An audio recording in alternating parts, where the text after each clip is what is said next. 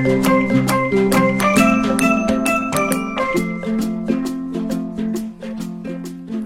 朋友们好，欢迎收听乖果果讲故事。我是丫丫，故事就要开始喽。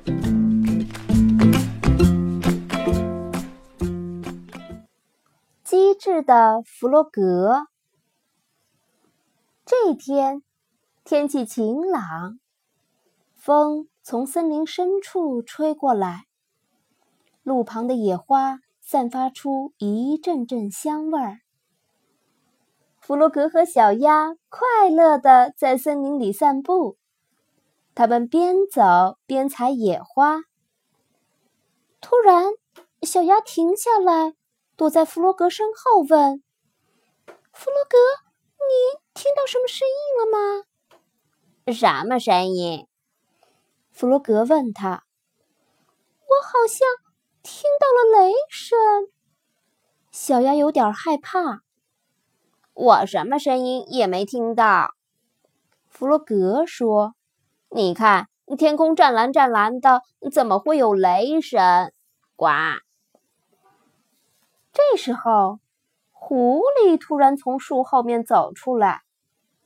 那不是雷声，他不怀好意的笑着对小鸭说。那是我肚子咕噜咕噜叫的声音。呃，嗨，是狐狸呀。弗洛格说：“你好吗？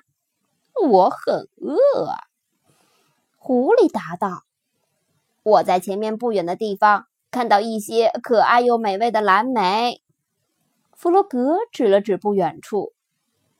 狐狸才不想吃蓝莓呢。他咂了咂嘴。我想吃可爱又美味的小鸭。小鸭吓得眼睛睁得大大的。哎，这真是太可惜了。弗洛格转过头对小鸭说：“小鸭今天不舒服。”“是的，是的。”小鸭赶紧捂着肚子回答：“我吃蓝莓吃的太多了。”真倒霉！狐狸皱皱眉，我可不喜欢病鸭子的味道。你赶快回家休息吧，要快快好起来才行。小鸭站在弗洛格家门前跟他道别，他很害怕狐狸，愁眉苦脸地说：“唉，明天狐狸来了，我该怎么办呢？”别怕。你先回家吧，弗洛格安慰他。明天一早我就来找你，然后我们再想办法。呱。第二天，他们刚出家门，就看见了守在森林边上的狐狸。亲爱的小鸭，你感觉好点了吗？狐狸问。好，好了一点点。小鸭哆嗦着回答：“你们要去哪儿？”狐狸紧紧地跟在后面。我们正要去参加小猪的生日庆祝会呢。弗洛格回头望了望狐狸，狐狸的眼睛正冒着光呢。弗洛格的心跳得很厉害，但他还是勇敢地保护着小鸭。小。猪是不是又胖又可爱的那个？我跟你们一起去。狐狸说。弗洛格和小鸭提心吊胆地向小猪家走去。走了一会儿，前面出现了一条河。弗洛格和小鸭互相看了看，然后扑通一声跳进河里。嘿，你们这是干嘛呢？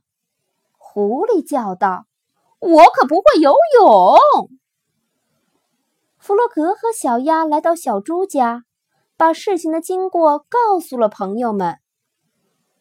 狐狸挺聪明的，可它老是肚子饿。老鼠想了一会儿：“我有办法了。”第三天早上，他们开始行动了。弗洛格拿着一根长长的绳子。老鼠和小猪扛着铁锹，他们在上次遇见狐狸的地方停了下来。弗洛格指着地面说：“我们就在这里挖吧。”老鼠和小鸭轮流挖了起来，不一会儿就挖了一个很深很深的坑。弗洛格和小猪在坑上面铺上一层树枝和树叶。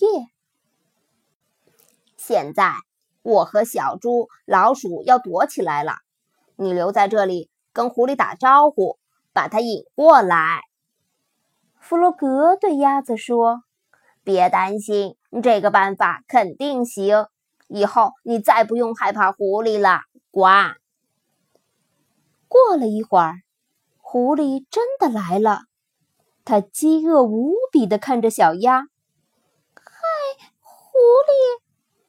小鸭镇定地说，“你好吗？”“我饿得要命！”狐狸大声叫道。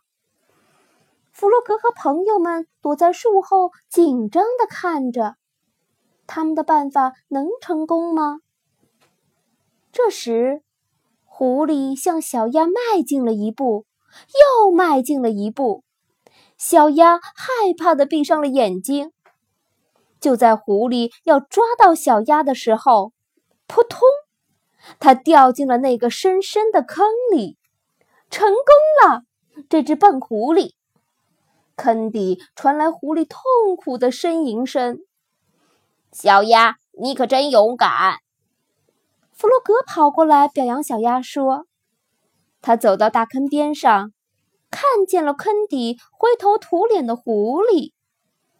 狐狸叫道：‘亲爱的朋友们，请把我拉上去吧！我并不是真的要吃小鸭，呃，只不过是开个玩笑。’如果我把你拉上来，你能保证不吃我吗？”小鸭问狐狸。真的，真的，我发誓，我再也不吃小鸭了。狐狸连忙回答：“那好吧。”小鸭点点头，它把绳子扔进坑里。你接着，我们拉你上来。把狐狸弄上来可不是件容易的事儿。他们拉呀拉，总算把狐狸拉上来了。为了安全起见，小鸭站在了朋友们的身后。狐狸走过来，对小鸭感激地说：“啊，谢谢你救了我。”突然，他在小鸭面前单腿要跪下：“你愿意跟我结婚吗？”小鸭吓了一大跳，这可比吃了它还令人震惊。他慢慢地说。我不愿意，因为你们狐狸实在是太爱吃鸭子了。不过我们可以做朋友，只要你跟我保持一定距离就行。于是，狐狸只好走过桥，走回他自己的家，那才是他应该待的地方。面对坏人，不害怕。当你发现自己碰上了坏人，你会害怕吗？要是你被吓得哇哇大哭，坏人就会知道你很懦弱，更加想来欺负你了。快快平静下来，开动你的小脑筋，想想怎么摆脱他们吧。如果你觉得自己对付不了坏人，别忘了，你还有朋友们呢，赶紧去请他们来帮忙吧。